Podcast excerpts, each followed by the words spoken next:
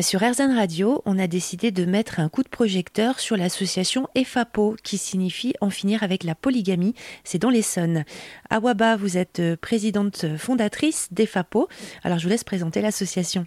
C'est une association qui accompagne les femmes qui sont victimes de toutes sortes de violences, notamment la polygamie, les mariages forcés et l'excision. On les accompagne sur le plan juridique, on les accompagne sur le plan psychologique, on les accompagne sur le plan social, on les accompagne également sur toutes leurs démarches administratives, notamment euh, l'obtention du titre de séjour, etc. Donc euh, voilà, c'est un accompagnement global en fait quand ils sont pris en charge chez FAPO. On, fait également euh, certaines femmes qui sont victimes de violences. On peut faire ce qu'on appelle un accompagnement d'urgence. C'est-à-dire, on va payer des d'hôtel le temps que le 115 leur trouve, comment dirais-je, un hébergement.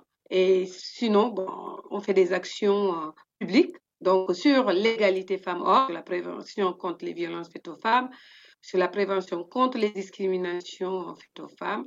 On intervient dans les établissements scolaires, de la grande section maternelle jusqu'au lycée, même voire même plus, pour les sensibiliser sur cette problématique que je viens de citer. On travaille avec pas mal d'organismes, des fédérations comme la fédération IFIA-ISM.